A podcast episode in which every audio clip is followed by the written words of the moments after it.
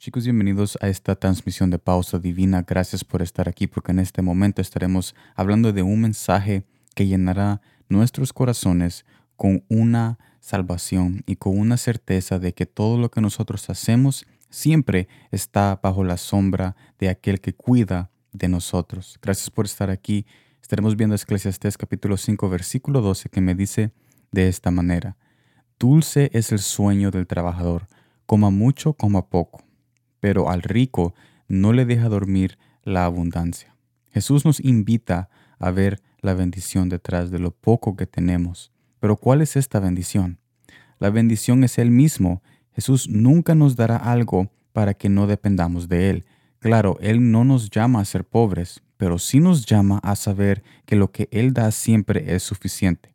Pero como el rico, muchos no se conforman con lo que tienen. Después vemos que al aferrarse en, acumular lo pasajero de este mundo, sus almas no están en paz consigo mismo, porque la verdad de que nada es para siempre ataca sus corazones.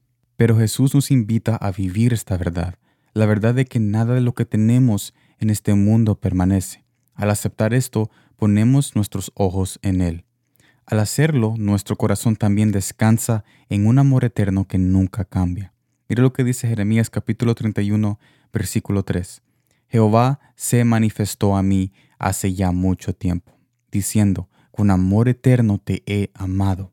Por tanto, te prolongué mi misericordia. En otras palabras, Jesús nos está invitando a vivir la felicidad de la presencia que Él derrama de cada bendición que nosotros tenemos. Es tiempo de que dejemos de quejarnos y ver que tengamos poco, porque eso es una trampa y un engaño que el enemigo quiere usar contra nosotros diciendo que no somos suficientes, que nuestras finanzas no son suficientes, que nuestro trabajo no es suficiente. Y claro, nada de esas cosas es suficiente. Él tiene verdad en cierta parte, no es suficiente, pero por eso es que nosotros tenemos a Jesús, porque cuando Él está en nuestro trabajo, cuando Él está en nuestras finanzas, cuando Él está en nuestro matrimonio y en nuestro hogar, entonces es suficiente y todo permanece y va en aumento. Lo que pasa es que el enemigo nunca pone la palabra clave y el nombre clave y la salvación clave que es Jesús. Él siempre nos dirá cosas para que nosotros pongamos y sustituyemos a, a Jesús en las cosas que nosotros tenemos con otras cosas que nos llevan al abandono. Pero cuando nosotros atacamos o recontraatacamos las mentiras del enemigo con la presencia de Jesús, diciéndole de que yo sé que quizás estas finanzas no son suficientes ahorita. Yo sé que quizás este matrimonio está teniendo unos problemas. Yo sé que este trabajo quizás no es suficiente, pero yo tengo a un Dios que hace todo suficiente, porque cuando Él está conmigo y cuando yo estoy con Él, nada me faltará.